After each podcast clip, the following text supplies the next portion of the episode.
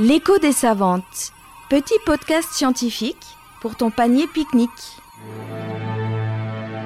Une question, une scientifique, une réponse. Une production de la Nef des Sciences. L'écho des savantes, saison 2, l'intégrale, avec Samira Fafi-Crémer, directrice de l'Institut de virologie du CHU de Strasbourg. Le monde entier est un virus.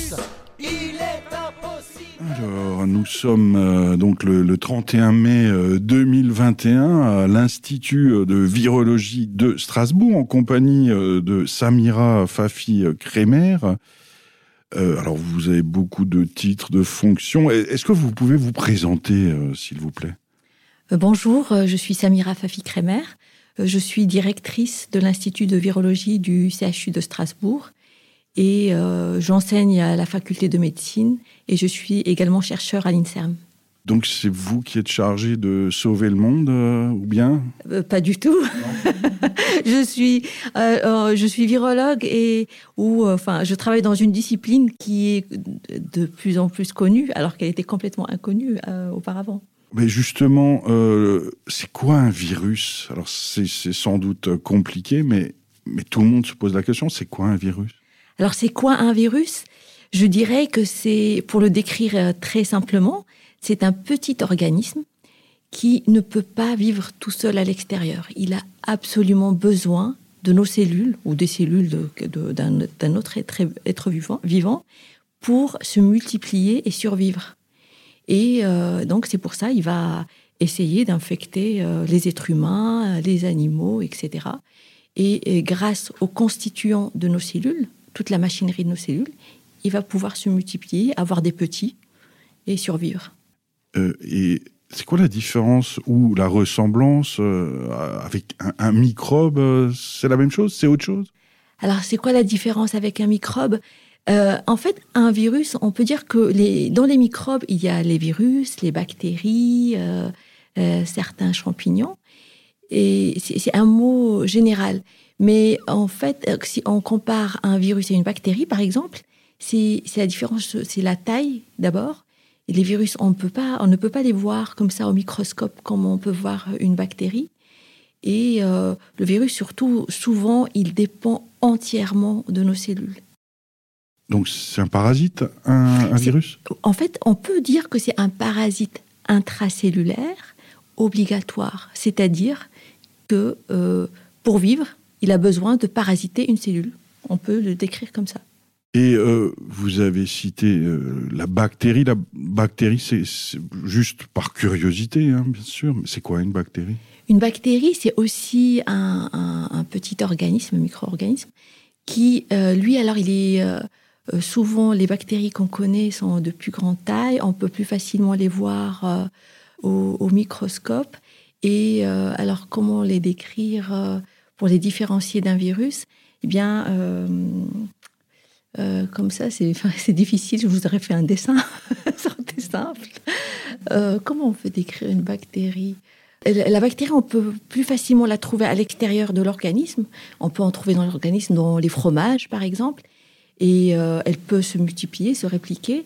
Alors qu'un virus, il est obligatoirement dans un organisme à l'intérieur. Il est à l'intérieur d'un organisme, mais euh, alors pourquoi euh, on se protège des, objets euh, qui pourraient transporter le Covid? Alors ça, c'est pendant une très très courte durée. Un virus, donc comme je vous ai dit, il doit obligatoirement être dans une cellule, dans un organisme, mais pour la transmission, il peut, par exemple, s'il y a une grosse quantité de virus, il peut être dans les sécrétions, par exemple salivaires ou nasales, et si vous êtes à proximité de quelqu'un, donc il peut encore juste avoir le temps de passer chez quelqu'un d'autre.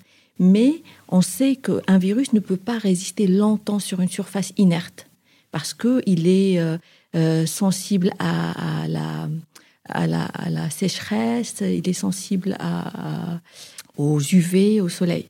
Alors ça, c'est d'autant plus que, je vais vous parler maintenant un peu plus, de manière un peu plus sophistiquée, c'est que dans les virus, il y a des virus qui sont enveloppés, ils ont une sorte d'enveloppe avec une forme de- des lipides autour, et puis des virus qui ne sont pas enveloppés, comme le virus responsable des gastroentérites, etc.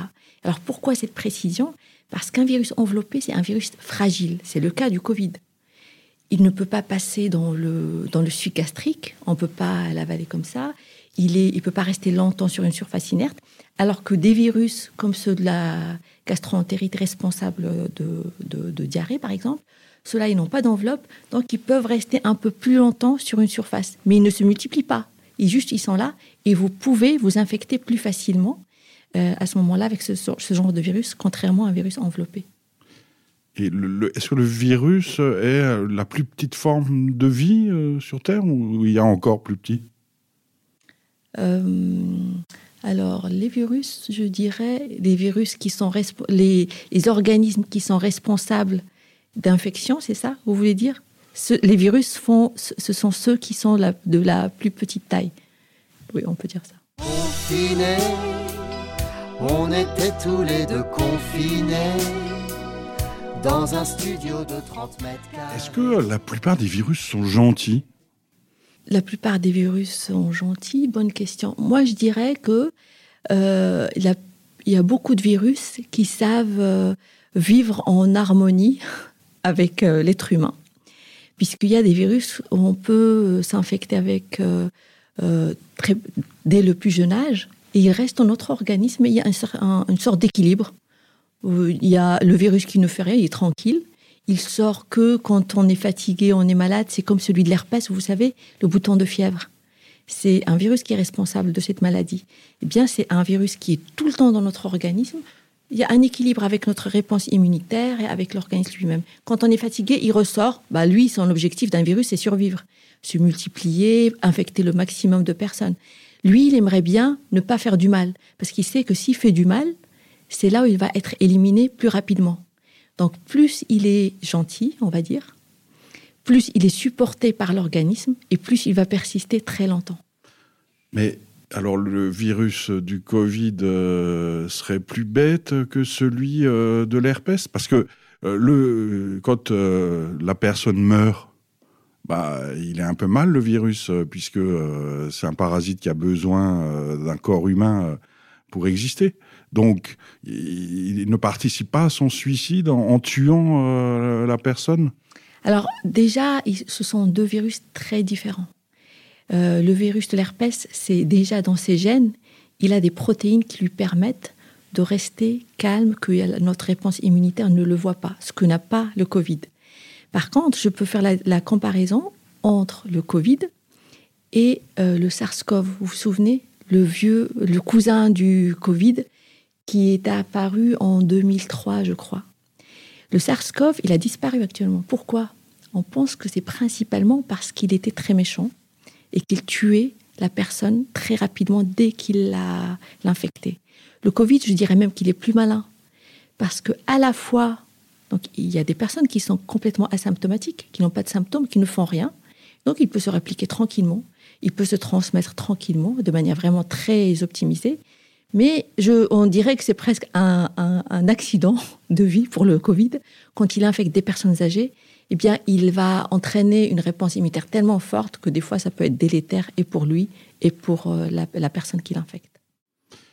Mais un virus comme le Covid se reproduit euh, Il y a des mâles, des femelles Comment il fait? Non. Alors, euh, est-ce que le virus se reproduit? Est-ce qu'il y a des mâles et des femelles? Je dirais que non. Un virus, ça n'a pas de sexe. Un virus, c'est vraiment très simple. C'est un génome, c'est-à-dire le génome, c'est quoi? C'est c'est de la partie, c'est des molécules qui contiennent l'information génétique du virus. Et puis, euh, il y a des protéines qui protègent cette information génétique. Puis, euh, puis voilà. Et là, pour le Covid, il y a l'enveloppe. C'est vraiment, je dirais, à la fois simple, si on compare l'être humain, mais en même temps sophistiqué, parce qu'il arrive quand même à faire pas mal de choses. Et, donc, euh, un virus, il, il se réplique. En fait, c'est lui-même il va se multiplier en plusieurs. Euh, euh, enfin, moi je dis qu'il va donner des enfants, mais en fait, elle lui ressemble. Il y a des petites mutations de temps en temps pendant la multiplication du virus, mais sinon, il n'y a ni mâle ni femelle. Mais c'est magique, ça. On, prend un virus et hop, tout d'un coup, euh, il se multiplie en plein d'exemplaires. C'est la, vie instantanée. Ah oui, complètement. Il est, si là, il faut, donc je, répète, euh, est-ce que le virus, est-ce qu'il peut se multiplier de manière instantanée? Je répète qu'il a besoin de cellules. C'est grâce à nos cellules qui, qui lui prêtent, enfin, où lui, il va voler la machinerie de nos cellules et il va se multiplier des millions de fois parfois. Et ça dépend des virus. Il y a des virus qui se multiplient doucement, d'autres plus rapidement. J'ai oublié par erreur mon attestation, j'avais pas marqué l'heure. Et alors, le Covid est en tête du hit parade des virus les plus connus aujourd'hui, évidemment, mais quels sont les, virus les plus connus en dehors euh, de ce Covid? Alors, quels sont les virus les plus connus en dehors de ce Covid? Euh, Je dirais que avant que le Covid fasse la publicité de la virologie, les seuls virus que les gens, quand on parlait, c'était le, VIH, le virus du sida et les virus des hépatites. Vraiment, c'est les seuls, alors qu'il y en a énormément. Des, virus, euh, il faut dire que déjà la planète est pleine, je crois qu'il y a plus de virus qu'autre chose. Et puis les virus qui sont responsables de maladies, il y en a aussi euh, au moins une vingtaine dont on ne parle pas. Il y a que les gens qui font de la virologie. Et c'est vrai que maintenant, le Covid, c'est presque c'est paradoxal, mais c'est bien pour nous la virologie parce qu'il fait euh, connaître les maladies virales. Est-ce que tous les virus euh, sont contagieux? Est-ce que tous les virus sont contagieux? Alors ça dépend. ça dépend si ce sont des virus qui se transmettent par le sang uniquement, ou par la salive, ou par la, la, voie respiratoire. si je prends l'exemple du virus du VIH, lui, si vous êtes devant un patient, une personne qui a le VIH, eh bien vous pouvez lui parler pendant 10 ans, pendant des heures. C'est pas, euh, vous n'allez pas être infecté. Pourquoi? Parce que ce virus, il se transmet par le sang ou par les sécrétions sexuelles. Euh, en revanche, si c'est un virus respiratoire, ben là, quand vous parlez, ben il, comme il est présent dans les voies respiratoires, forcément, ben il peut être plus contagieux à ce moment-là. Et on, a compté euh, le nombre d'espèces, de, genres de virus qui existent sur Terre? Est-ce que ça fait partie des missions? D'un institut de virologie? Alors, est-ce qu'on a compté les virus sur Terre? C'est impossible. Il y a eu une estimation par des modèles mathématiques. Apparemment, il y a des milliards et des milliards de virus qu'on ne connaît pas. Donc nous, à l'Institut de virologie, en fait, notre mission, c'est surtout de connaître et d'explorer les virus qui sont responsables de maladies chez l'homme. Donc c'est vrai que ces dernières années, on en découvre de plus en plus, pas nous, mais je veux dire la, discipline de virologie découvre de plus en plus de maladies virales qui sont pathogènes chez l'homme, justement parce qu'il euh, y a un transfert euh, souvent euh, des chauves-souris ou des, des, animaux qui, alors avant, n'avaient pas de contact avec l'homme. Et maintenant, avec le changement, il y a aussi le réchauffement climatique, il y a la destruction des habitats, des habitats de ces animaux. Il y a plus de contact avec l'homme. Et c'est là où des virus qui étaient que chez les animaux, contenus chez les animaux, quand ils se transmettent chez l'homme, et c'est là où on peut avoir des maladies, ce qu'on appelle des maladies émergentes, comme euh, ce qui se passe avec le Covid, par exemple. Elle court, elle court, la maladie tout court, de Chine jusqu'à Paris. Est-ce que tout vient euh, de Chine? Enfin, pourquoi tant de virus euh, viennent de Chine euh, Est-ce que c'est vrai d'ailleurs? Attendez, je réfléchis. les coronavirus, c'est vrai. Les deux sur trois pathogènes viennent de Chine. Alors, on pense que ces coronavirus qui sont pathogènes, ils viennent de la chauve-souris. Et en Chine, vous savez qu'ils consomment beaucoup des chauves-souris.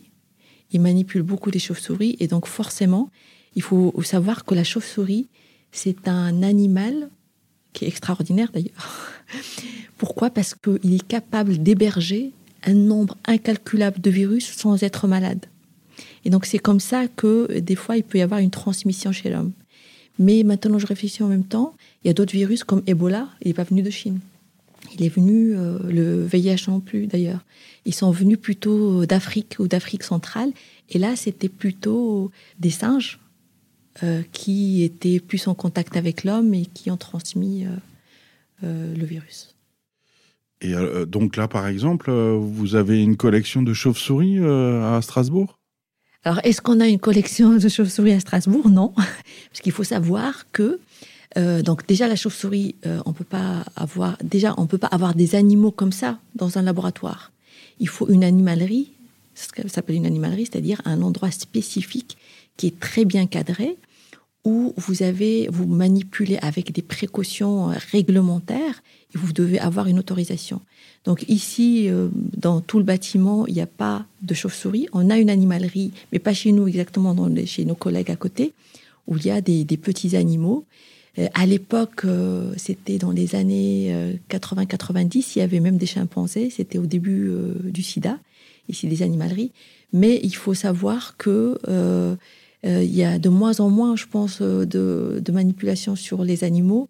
Et euh, on ne peut pas avoir euh, un laboratoire comme ça où on peut manipuler des animaux. Et euh, le, pangolin serait totalement innocent dans cette histoire de coronavirus?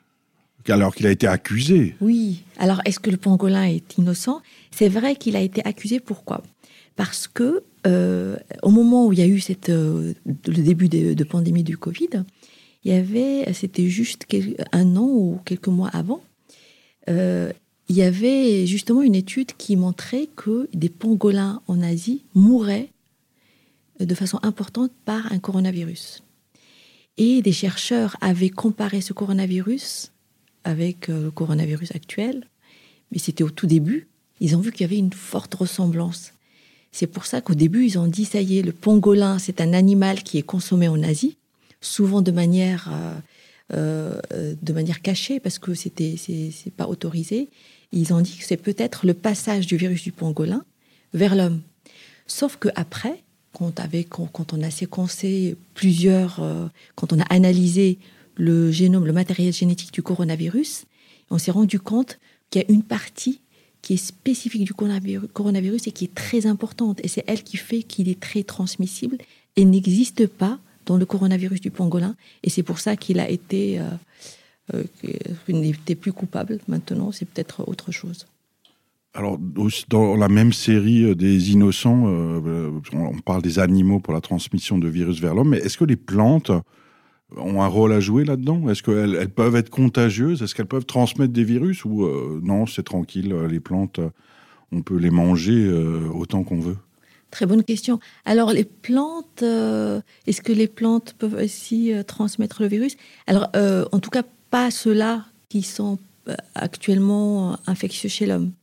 Il y a les plantes ont également leur virus qui les, peuvent les tuer ou vous savez dans l'agriculture ça peut aussi atteindre abîmer l'agriculture mais en tout cas pour le moment il n'y a pas de virus qui serait transmis par les plantes ma connaissance. Elle m'a dit d'aller tousser là-bas dans la cuisine, de l'attendre avec une petite plaquette de chloroquine.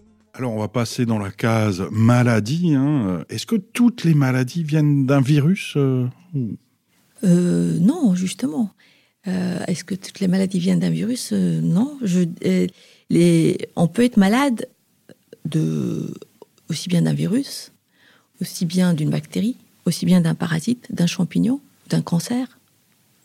Donc euh, non, le virus fait partie des agents pathogènes qui entraînent une maladie chez l'homme. Alors, euh, vous avez cité euh, le, VIH, donc le sida, comme provenant d'un virus, mais est-ce que des maladies aussi connues que, que, la peste, le choléra, la syphilis, par exemple, c'est des virus, tout ça, ou pas? Ah ben justement, ce sont des bactéries qui sont responsables et de la peste, et de choléra, et de la syphilis. Donc là, vous citez trois bactéries différentes. C'est vraiment très différent du virus. C'est un microbe aussi, mais c'est une bactérie. Dans la foulée euh, bactérie euh, versus euh, virus, la transmission, la contagion d'une bactérie, c'est de la même façon qu'un virus? Ça se propage à travers les êtres humains? Alors, c'est pas euh, les bactéries, euh, je dirais que c'est encore euh, un peu différent. Je suis en train de réfléchir souvent parce que les bactéries, si vous voulez, on les a euh, il y a beaucoup de bactéries qui, sont, euh, qui vivent avec nous et, dont- et qui sont très importants pour notre santé. Et là, par exemple, pour- sur votre peau, vous avez énormément de bactéries. Et ce qu'il y a, c'est que tant qu'il n'y a pas euh, d'ouverture, euh, tant que votre corps est intègre, votre peau est intègre, ça va, vous allez bien. Si jamais cette bactérie, vous avez une ouverture par exemple, et qu'elle a la possibilité de rentrer euh, à l'intérieur, dans le sang, etc., et c'est là, si elle se multiplie, c'est là où elle peut être euh, responsable de maladies.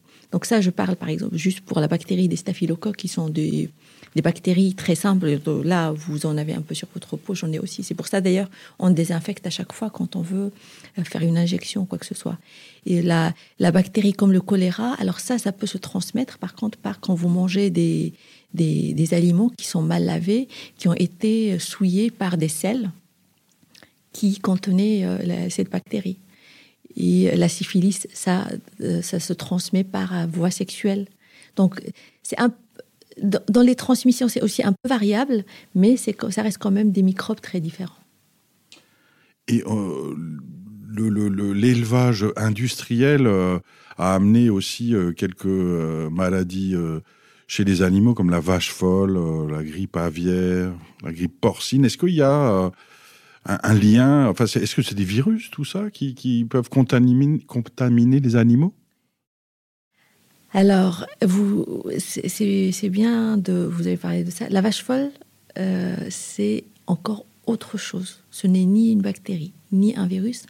En fait, c'est une sorte de protéine qui est qui a une euh, en fait, c'est une protéine pathogène. On ne sait pas exactement comment la définir, mais en tout cas, c'est ni l'un ni l'autre. Euh, par contre, la grippe aviaire, la grippe porcine, etc. Alors c'est- ce sont des virus. Dès qu'on parle de grippe, c'est le virus de la grippe. Sauf qu'il est différent. La, la grippe aviaire, c'est comme son nom l'indique, c'est un virus de la grippe venant des oiseaux aviaires. Porcine, c'est celle qui va infecter les, les porcs. Problème de la grippe, du virus de la grippe, c'est que ces différents virus, ils peuvent se recombiner, se mélanger entre eux et donner un nouveau virus qui peut être très pathogène, notamment chez l'homme. Alors, d'où viennent euh, ces, ces maladies de grippe aviaire et grippe porcine?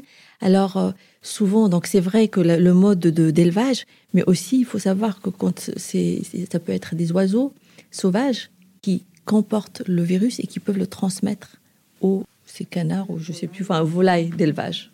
Zoom, j'ai rendez-vous sur Zoom.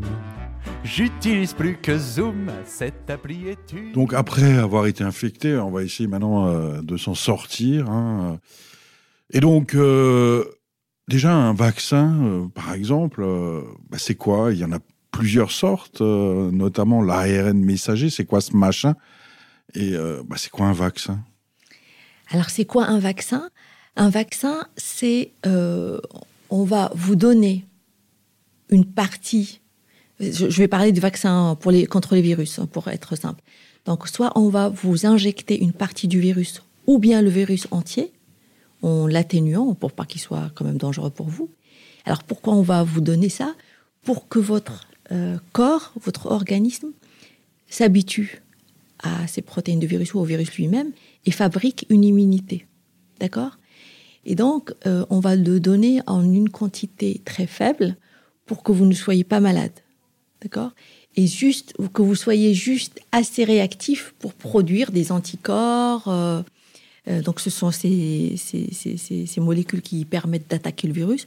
Et également pour produire des cellules tueuses ou des lymphocytes qui permettent de détruire les cellules infectées. Alors pourquoi on donne un vaccin? Donc quand votre organisme est préparé, il garde une mémoire. C'est-à-dire que dès qu'il va rencontrer le virus en question, il va dire à ces cellules, je les appelle les cellules ninja. C'est comme ça que j'explique à mes enfants. Vous avez, vous savez, les ninjas, il, y a, il y a les ninjas, et ils, ils balancent des choses comme ça, comme des petites. euh, Donc on peut imaginer que notre organisme a des sortes de cellules ninja et que dès qu'ils rencontrent les virus, parce qu'ils sont, ils, le reconnaissent, ils vont lui balancer des petites, euh, ça s'appelle des anticorps, donc ils vont attaquer les virus et en même temps les cellules ninja, ils vont attaquer les cellules parce qu'il y a des cellules qui vont commencer à être infectées, ils vont vite être détruites pour ne pas propager le virus. Donc c'est ça, l'objectif d'un vaccin, c'est de vous entraîner, d'entraîner votre corps à se défendre très rapidement et à ne pas tomber malade. Et euh, l'ARN messager, ça a l'air tout neuf, euh, ça, mais euh, personne, euh, la population moyenne, dont moi, ne comprend rien. C'est quoi? Oui, alors dans les vaccins, les vaccins, il y a plusieurs types. Il y a le vaccin traditionnel, c'est-à-dire qu'on va prendre un virus, le, le virus en question, on va l'atténuer ou l'inactiver pour pas qu'il soit pathogène. Et puis, donc il y a celui-là. Pour ça, il n'est pas assez efficace pour euh, vous entraîner, euh, pour vous défendre. Donc il faut à chaque fois lui rajouter un adjuvant. Un adjuvant, c'est une autre molécule, ça peut être euh, l'alun, c'est à base d'aluminium, donc qui va act- réactiver votre immunité. Et donc ça, ce sont les vaccins traditionnels. Et puis, il y a des vaccins un peu, enfin, plus innovants, donc ceux qui sont à base de protéines, comme celui, le vaccin de l'hépatite B, qui sont très efficaces. Les vaccins à base qu'on appelle d'adénovirus. Alors, adénovirus, c'est quoi? C'est encore un virus, mais qui est très gentil. Euh, plus, je crois que pratiquement tout le monde a été infecté au moins avec un adénovirus, soit en faisant une conjonctivite, soit une, gas- une gastroentérite, etc. Sauf que ces adénovirus, on va les vider, on va les, euh, les rendre pas infectieux du tout. On va leur mettre à l'intérieur le matériel pour qu'ils produisent la protéine euh, spike du virus. Alors, qu'est-ce que c'est quoi la protéine spike du Covid? Là, je parle que du Covid. C'est cette, euh, ce sont des picots qui sont à l'extérieur du virus, et ces picots-là, c'est eux qui sont reconnus par notre réponse immunitaire. Donc, forcément, c'est cette protéine qui forme ces picots qu'on va mettre dans le vaccin. D'accord? Et donc, euh, donc euh, cet adénovirus, ensuite, on va vous l'injecter. C'est le, principe des vaccins comme AstraZeneca ou Johnson Johnson. Donc c'est un virus gentil dans lequel on a mis un peu de protéine S et on vous l'injecte et après il va infecter vos cellules. Votre cellule c'est comme une machine, comme une usine. Elle va faire produire ce virus en même temps la protéine du Covid et votre corps il va être entraîné. Alors on arrive maintenant au vaccin ARN messager. C'est quoi? Un vaccin ARN messager, en fait c'est vraiment très novateur. Ils ont pris le matériel génétique qui, va, euh, qui correspond toujours à cette protéine spike, à ce picot autour de la, euh, cellule. Sauf que c'est, c'est- le matériel génétique, cet ARN, c'est, c'est une molécule qui est très fragile.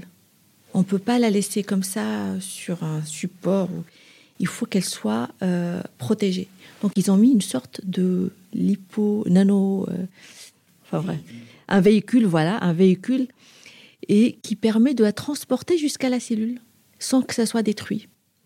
Alors il va tranquillement jusqu'à notre cellule et après notre cellule elle le reconnaît comme si c'était un ARN euh, d'un virus qui arrive et que donc elle va ça va utiliser la machinerie de notre cellule. Cet ARN se transforme en protéine spike. Puis voilà, il est reconnu par notre organisme et notre organisme va produire des anticorps. L'intérêt de ce vaccin, c'est qu'on n'a pas besoin d'adjuvant. Il n'y a ni aluminium, ni rien du tout. On met juste cette petite molécule d'ARN. Alors, il y en a qui ont dit, mais on va m'injecter de l'ARN, mais c'est de la... des, on va m'injecter des OGM. En fait, pas du tout. Il faut savoir que quand vous êtes infecté par le Covid lui-même, vous avez des milliards de cet ARN. Parce que le virus, quand il rentre dans la cellule, qu'est-ce qu'il fait? La première chose, c'est d'aller dans votre cellule et produire des milliards de protéines S et de virus. Et là, on vous met une petite quantité pour entraîner votre organisme pour que vous sachiez y répondre quand il, quand il est temps, quand vous rencontrez le vrai virus. J'imagine que les vaccins, comme euh, tout médicament, euh, bah, il y a euh, d'une part, euh, c'est pas 100% de réussite, et par ailleurs, il y a des effets secondaires, euh, genre, euh, on peut mourir d'une thrombose. Non? Alors, est-ce qu'on peut mourir d'une thrombose? Oui, on peut mourir d'une thrombose. Alors, effectivement, le vaccin, c'est un médicament. Donc, forcément, il peut y avoir des effets secondaires. Alors, quand on regarde, en fait, ces vaccins, ce qu'il y a, c'est que ils sont quand même donnés pratiquement à, à un nombre de personnes extrêmement important. Donc, plus de personnes ont ce médicament, donc plus on va avoir des exceptions, des personnes qui vont réagir un petit nombre de personnes qui vont réagir différemment à la majorité des personnes. Parce qu'il y a d'autres médicaments qui peuvent donner des, effets secondaires, mais sauf que la population entière ne prend pas ce médicament. Là, c'est l'inverse. Le Covid, euh, le vaccin anti-Covid, tout le monde le prend. Donc forcément, il y a des exceptions parce qu'on n'est pas tous fait pareil. Euh, chaque individu a sa génétique, a sa réponse immunitaire, et il peut y avoir parfois chez certaines personnes une réaction très exagérée vis-à-vis du virus. Maintenant, cette thrombose, c'est vrai qu'on l'a observé avec des vaccins principalement à base d'adénovirus, qui sont AstraZeneca et Johnson Johnson. Là, il y a plusieurs études qui sont en train d'explorer pourquoi on observe ces thromboses particulièrement avec ces vaccins. Ils sont très rares, mais c'est vrai qu'on a besoin de savoir. Mais il faut savoir aussi que quand on regarde de manière générale le pourcentage de personnes qui ont eu ce médicament, donc ce vaccin, eh bien, le, pourcentage d'effets secondaires est extrêmement faible et le rapport bénéfice-risque est vraiment très très bon. Déconfinez-moi, déconfinez-moi, oui mais pas tout de suite. Alors, on a aussi beaucoup parlé d'immunité collective, hein, que certains pays euh, euh, ont dit euh, et ont testé, genre on fait rien et l'immunité collective s'installe à partir de X% de la population infectée. Pareil pour le vaccin, hein, on dit que, alors je ne sais pas si c'est vrai, que quand 70% de la population est vaccinée, pouf, c'est magique, le virus disparaît. Enfin, c'est quoi cette immunité collective? Alors, c'est quoi l'immunité collective? C'est quand une euh, bonne partie de la population est immunisée, c'est-à-dire est capable de se défendre contre le virus tout de suite et ne pas avoir du virus, de pas être porteuse du virus, donc ne le transmet pas. Donc, le virus, il est à un, il est bloqué. S'il ne peut pas se multiplier et s'il ne peut pas se transmettre, ben, ça va s'arrêter de lui-même. Et plus on a de personnes qui sont euh, incapables de faire multiplier le virus parce qu'elles ont une réponse immunitaire importante, eh ben, le, virus il va reculer petit, à petit. Alors, euh, on, à un moment donné, on se disait, ça serait bien si euh, plusieurs personnes sont infectées, on pourrait atteindre l'immunité collective juste avec l'infection. Le problème, c'est que le, si on attend que toutes les personnes soient infectées, d'abord, on aura énormément de morts. C'est ce qui s'est observé dans certains pays. Vous voyez le Brésil. Mais sachant que euh, on a la chance d'avoir le vaccin en très peu de temps. Donc le vaccin actuellement, si on arrive euh, à vacciner, comme vous avez dit, 70% de la population, mais 70% de la population totale, pas que les adultes, totales, là, effectivement, on va ralentir la transmission du virus. Comme s'il ne se multiplie pas, il ne va pas muter, donc on n'aura pas de variants qui vont résister au, vaccin. Et petit à petit, ce virus-là va devenir moins pathogène. On va, il ne va pas disparaître. C'est un virus qui peut-être, si on est tous immunisés de manière correcte, ou la majorité, il deviendra comme ses cousins coronavirus qui ne sont pas pathogènes, vous savez, il y en a quatre, et qui sont responsables de rhume. Et donc, c'est pour ça qu'on insiste qu'il faut vraiment, c'est surtout les personnes adultes, mais malheureusement, on n'arrivera pas parce que tout le monde ne veut pas se faire vacciner. Il faut qu'il y ait une majorité de personnes. Donc, on dit soit 70% de la population entière, soit 90% des adultes. Et donc, si vous avez entendu, c'est pour ça qu'on dit qu'il faudra probablement penser à vacciner les enfants pourquoi? Parce que on n'arrivera pas à atteindre 90% des adultes d'ici l'été. Voilà, donc euh, on pourrait l'avoir euh, de manière. Parce que l'objectif, c'est de l'avoir rapidement pour qu'on puisse retourner à une vie normale.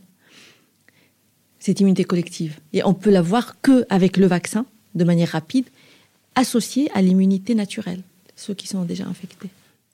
Et euh, vous évoquez le nombre de morts avec en ne faisant rien en, jouant donc cette carte d'immunité collective avec l'infection qui toucherait tout le monde. Est-ce qu'on on a une estimation euh, du nombre de morts euh, que ça générait sur un pays ou sur euh, la planète?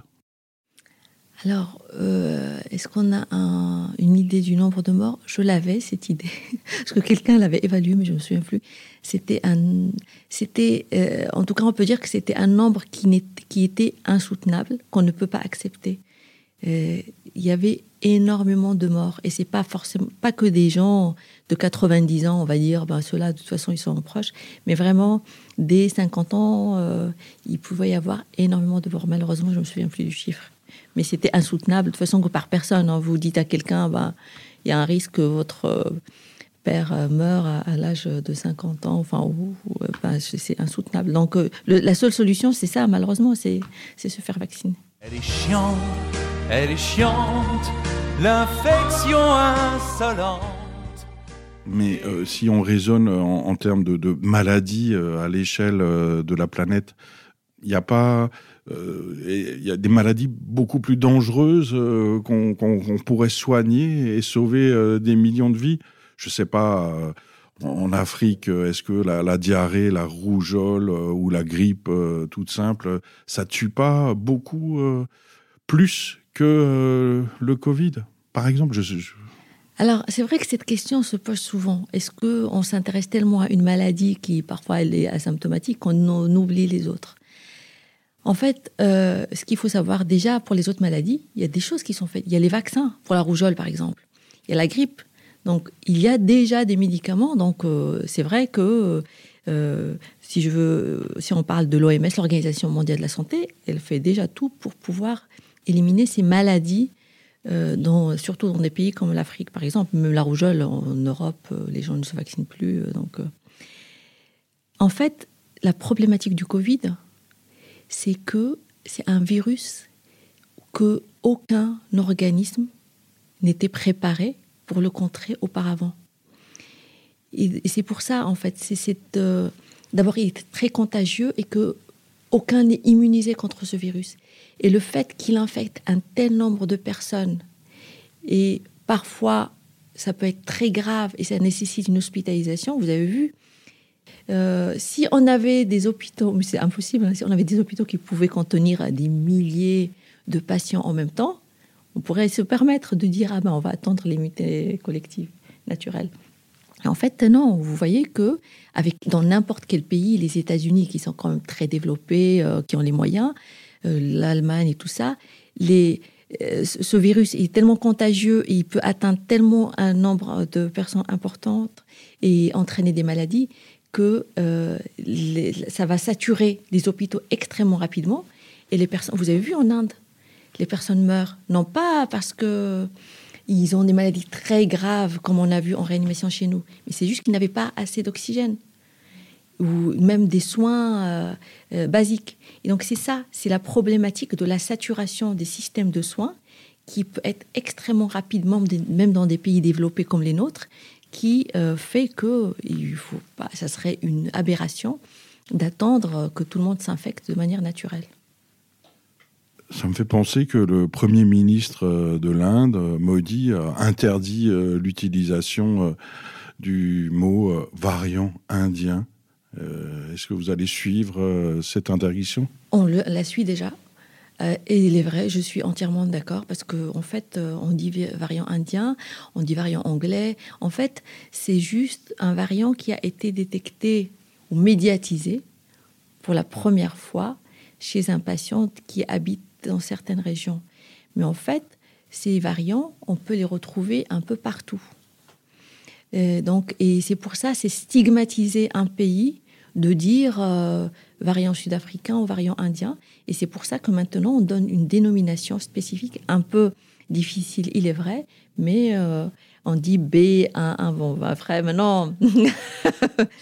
Ah, Et encore, franchement, je dis maintenant, est-ce que ça a vraiment un intérêt pour la population de connaître chaque variant spécifiquement et surveiller? Non. L'essentiel, c'est de dire qu'il y a un Covid, il y a plusieurs variants, mais il y a un Covid dont il faut se prémunir et se protéger. C'est un virus. Laissez les variants pour les épidémiologistes et pour les fabricants de vaccins pour pouvoir un peu trouver. Mais franchement, moi, je trouve que c'est se casser la tête et être, encore plus anxieux tous les jours. Ah, il y a un autre variant. Mais en fait, euh, il y en aura tout le temps. Et donc les vaccins euh, actuels euh, servent aussi contre les, les variants ou bien il faut à chaque fois en inventer des nouveaux si on veut être efficace contre ces variants dont, dont on ne va pas donner l'origine géographique pour pas faire de discrimination? La très bonne nouvelle, et l'OMS l'a confirmé, c'est que les vaccins actuels sont capables, euh, sont efficaces contre les différents variants. Il faut dire aussi que quand vous êtes vacciné, notre organisme, il est fait euh, euh, de manière que votre immunité, en fait, c'est pas figé. Quand vous êtes infecté, vous avez des anticorps, mais vos anticorps, ils restent pas comme ça, à, à attendre. Et on a, c'est extraordinaire. Notre organisme, il fait maturer ses anticorps. Il va sélectionner les meilleurs et il garde en mémoire les meilleurs qui vont pouvoir attaquer le virus à dif- de différents côtés. Et c'est ça qui fait que le vaccin, il est efficace contre différents variants. Même si le virus mute, eh bien, il est capable quand même d'être efficace euh, contre ces variants. On a bien failli s'entretuer. C'est vrai que l'immunité anti-Covid durerait plus longtemps euh, chez les femmes, ce qui prouve- prouverait leur supériorité par rapport aux hommes d'ailleurs. Alors, est-ce que les femmes sont supérieures aux hommes? Je dirais que oui, en tant que femme. non. Ce qui est, ce qui est démontré, c'est que la réponse immunitaire de la femme, elle est plus sophistiquée, si on peut dire ça comme ça, que chez l'homme. Pour au moins pour deux raisons, pour même pour trois. La première, c'est lié à nos chromosomes. Vous savez, la femme, elle a deux chromosomes X. L'homme en a qu'un seul. Alors pourquoi on parle de chromosome X? C'est celui qui porte l'information génétique chez nous. Un chromosome X, c'est celui qui est qui va coder pour la majorité des gènes responsables de la réponse immunitaire. On va tous pratiquement les retrouver dans ce chromosome X. Et comme donc euh, en général nous la femme les femmes on a deux chromosomes X mais un qui est censé être inactivé. Sauf que maintenant avec la science, on sait que 15 à 30% des gènes qui sont portés par le deuxième chromosome X, ils sont quand même actifs. Et c'est ce qui fait qu'on a une réponse immunitaire plus développée que chez l'homme. Et d'ailleurs, ça a un côté négatif parce que la femme a plus de risques d'avoir des maladies auto-immunes. C'est-à-dire que quand votre corps s'attaque contre lui-même. Mais quand on revient au Covid, effectivement, euh, les hommes sont plus exposés. Il y a plus d'hommes qui vont en réanimation que les femmes. Euh, les femmes ont une réponse euh, anticorps qui va baisser moins rapidement que chez les hommes. Ils ont une réponse cellulaire, vous savez, c'est une ninja, qui est plus forte chez les hommes que chez les femmes. Et puis, il y a nos hormones aussi. L'ostrogène, c'est une hormone qui, est, euh, qui active mieux la réponse immunitaire, surtout celle qui est immédiate dès que vous êtes infecté. Donc, vous voyez, il y a beaucoup de choses qui font que la réponse immunitaire est mieux chez la femme. Oui, juste une petite précision, euh, c'est quoi une hormone?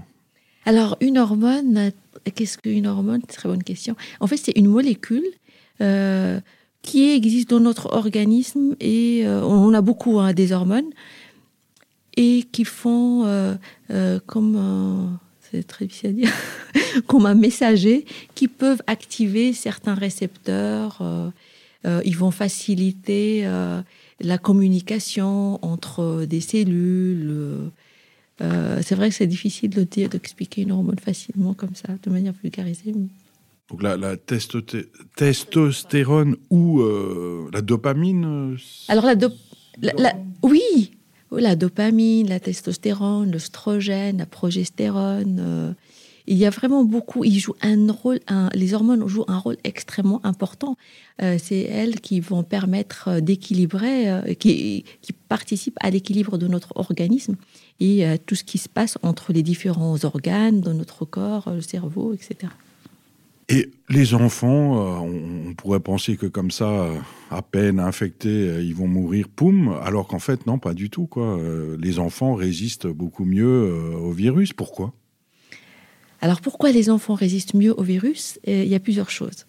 Euh, les- euh, vous savez, quand vous êtes infecté, vous avez ce qu'on appelle une réponse immunitaire innée, immédiate, et se déclenche dans les heures qui suivent. Elle est surtout au niveau des voies respiratoires. On a découvert que chez les enfants, chez les jeunes d'ailleurs, et chez les femmes aussi, cette réponse immunitaire innée est très forte. C'est-à-dire qu'à peine le virus y rentre, il est tout de suite attaqué. Et donc, c'est pour ça que les enfants, ils ont euh, moins de symptômes et moins de maladies. Et en plus, il semblerait, ça c'est une étude récente qui vient de sortir, que euh, les, les enfants, ils, comme ils, sont, ils, ont, ils font beaucoup de rhumes, vous savez, quand ils sont à l'école, etc. Et ces rhumes, ils sont liés à certains coronavirus. Vous savez, les gentils, les quatre gentils. Alors certains chercheurs disent qu'il y a peut-être une réponse croisée qu'on observe chez les enfants surtout, qui permet aussi de les protéger contre euh, le coronavirus. Et donc c'est pour ça que voilà, les enfants ils font rien. Zoom. Quand je mange, je suis sur Zoom. Même quand je dors, je suis sur Zoom. Y a-t-il un lien entre le coronavirus et la bière Corona? Alors est-ce qu'il y a un lien entre coronavirus et bière? Oui, complètement. euh. non, pas du tout. Et- mais coronavirus, pourquoi cette appellation ça, ça vient d'où euh, ça- quel- quel- Quelqu'un, il s'appelait Corona, le, le, le- le type qui a découvert euh, ce virus? Ah non. Alors d'où vient le nom Corona? C'est lié à la structure du virus. En fait, il a justement une enveloppe autour avec des petits picots, ça fait comme une couronne. Donc c'est pour ça qu'on les appelle coronavirus. C'est juste tout simplement ça.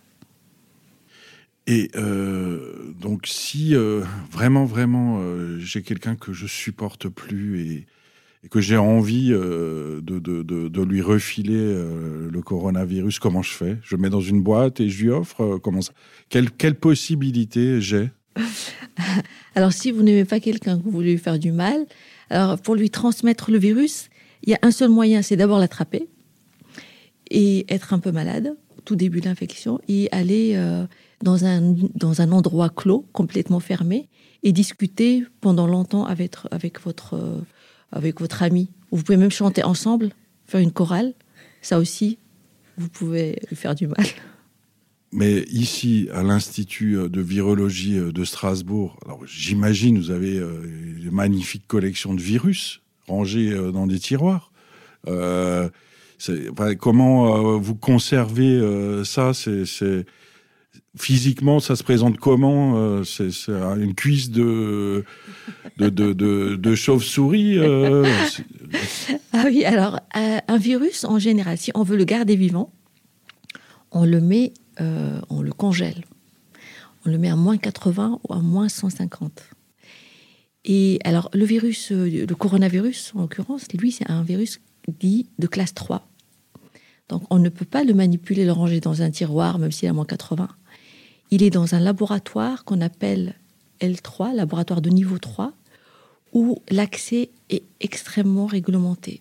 Donc, euh, d'abord, ça a été validé par euh, le ministère, d'accord? Il y a régulièrement une agence des inspecteurs qui viennent euh, voir.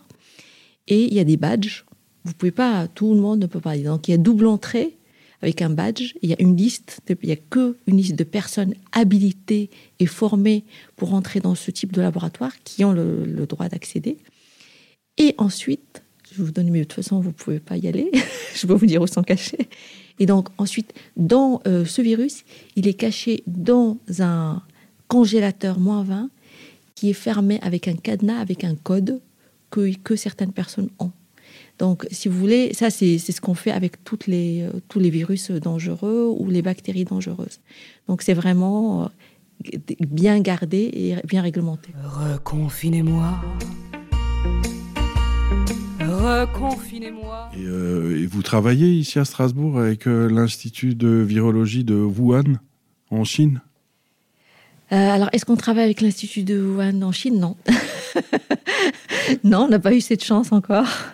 Non, actuellement, euh, on travaille que avec des Européens pour le moment, enfin des Américains, mais non, on n'a pas eu encore l'occasion de travailler avec des Chinois.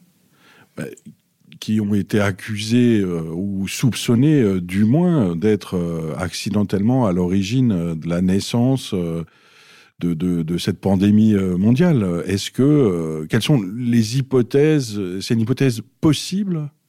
Alors j'avoue, ça, c'est mon avis personnel, euh, l'hypothèse de l'arrivée du virus.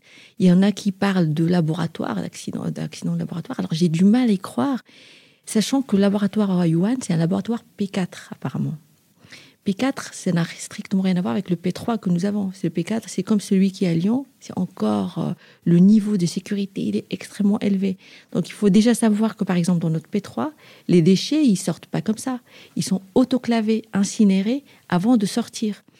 euh, rien, vous, vous, vous mettez des, des combinaisons, des masques, et tout ça est détruit avant que vous sortiez. Alors c'est pour ça j'ai du mal. Comment ils ont pu avoir un accident de laboratoire avec euh, en sortant un virus comme ça Franchement, j'ai du mal à y croire. Ce que je sais par contre, c'est que en Asie, il y a eu, il y a beaucoup de chauves-souris et dans les grottes notamment. Et je crois que les- là-bas, aussi bien les spéléologues que les même les gens, euh, nos- euh, les gens, la population normale qui consomme la chauve-souris, peuvent avoir un contact avec les chauves-souris. Et on sait que les chauves-souris, le type Rhinolophus, qui est en Asie, c'est un porteur de coronavirus, un grand nombre de coronavirus. Et on peut imaginer euh, que, euh, y a eu un contact peut-être avec des chercheurs ou avec des consommateurs et qu'après ça a disséminé petit à petit. Mais euh, voilà, c'est mon hypothèse.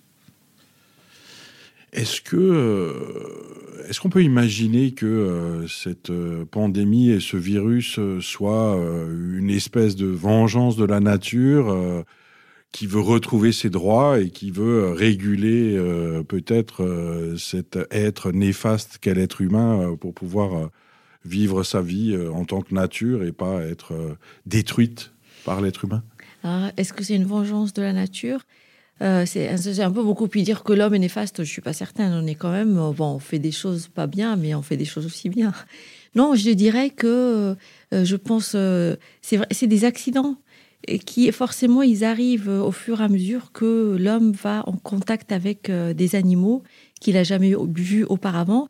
Et ces animaux, peut-être qu'à force euh, d'être en contact, notre corps il va aussi s'habituer à ces nouveaux virus. De toute façon, c'est comme ça l'évolution. Malheureusement, c'est accéléré à cause du changement climatique et de la destruction des habitats de ces animaux. Ce qu'il faut dire, c'est que si on imagine que la nature se venge comme ça, elle n'a pas fini de se venger parce que, à mon avis, d'autres virus émergents, on en aura encore.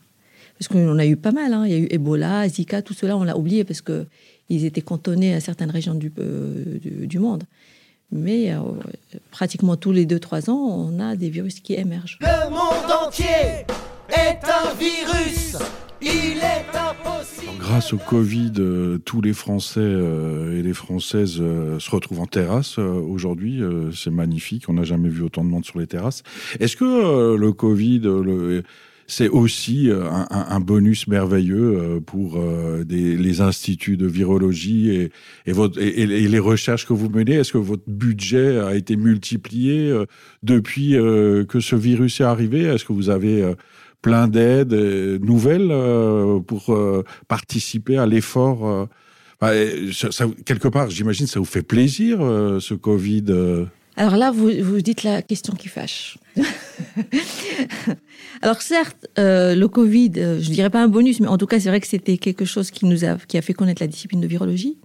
Malheureusement, malgré tous les efforts que tout le monde a fait, vraiment, je dirais, c'était un dévouement sans, euh, j'ai jamais vu ça de tout le monde. On a demandé, chacun s'est senti responsable et qu'il devait agir eh bien, euh, on nous annonce qu'on va nous réduire nos personnels, si vous voulez, et que, au contraire, le budget va être encore réduit. Donc, euh, non, malheureusement, là, ça aurait été vraiment. On aurait bien aimé que ce soit un signal pour augmenter les budgets de la recherche et de l'hôpital, et c'est juste l'inverse qui se produit. Étonnant, j'aurais jamais pensé. euh, C'est l'État qui finance là. C'est l'Institut de virologie et euh, les, les- les hôpitaux euh, de Strasbourg. Alors, euh, alors la recherche, c'est pas que l'État, euh, parce que autrement, c'est pas possible. Donc, en fait, il y a effectivement l'État.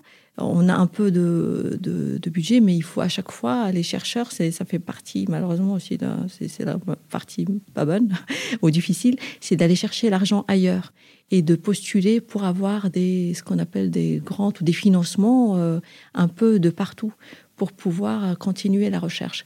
Mais si vous voulez, le, le budget fixe qui nous est donné par l'État, il est extrêmement faible, mais vraiment extrêmement faible. Donc euh, voilà, donc euh, notre objectif toute l'année, c'est de chercher de l'argent pour euh, faire, continuer à faire de la recherche. Alors vous passez vos journées à faire des dossiers de subvention pour avoir des sous pour sauver le monde, c'est ça?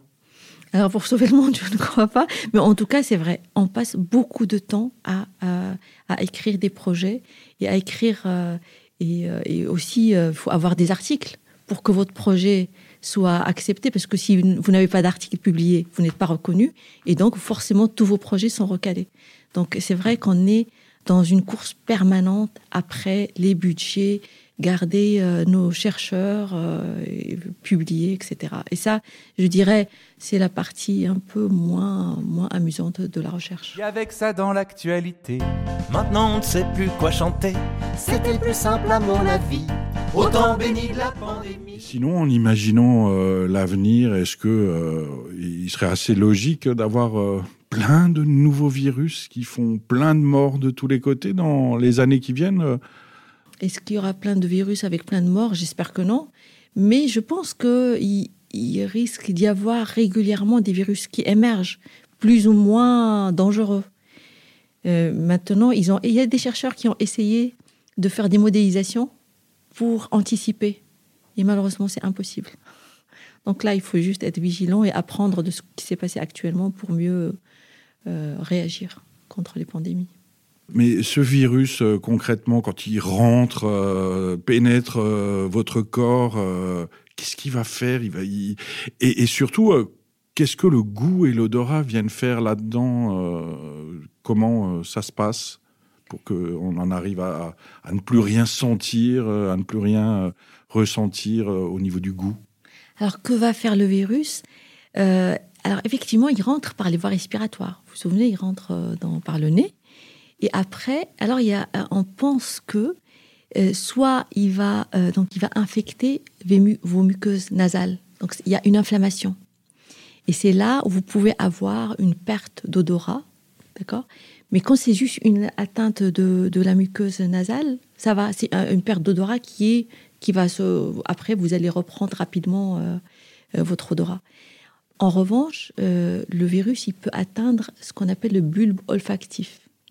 Donc, il va atteindre les nerfs. Et donc, c'est là où, quand il atteint le bulbe olfactif, il peut y avoir une perte d'odorat et de goût. Et c'est là où ça peut durer longtemps, le temps que vos nerfs se régénèrent. Parce qu'on pense qu'ils se multiplient et du coup, il y a une destruction ou une inflammation et qui fait que vous perdez. Et certains, malheureusement, ils, perdent l'odorat pendant un an, hein, ils ne récupèrent pas. Donc, on pense que c'est probablement à cause de ça.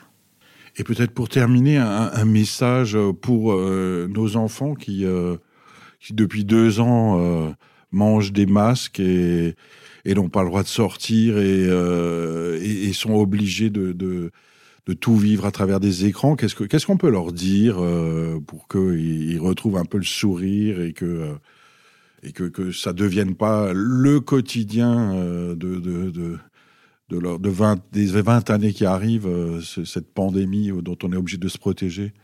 C'est vrai, la problématique, c'est avec les enfants qui, étaient confinés du jour au lendemain.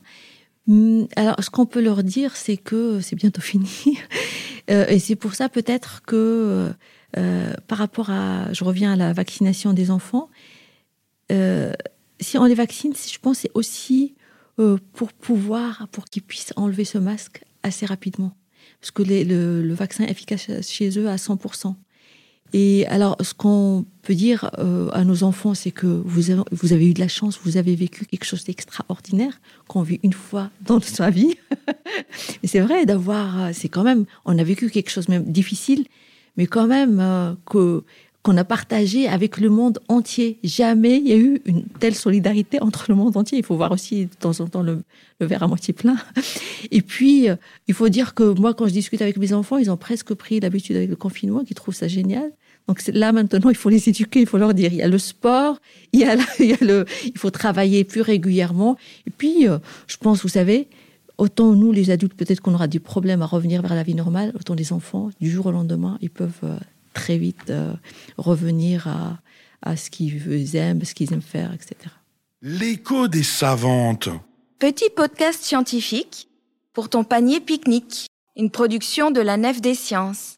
Les chansons sont signées les goguettes en trio.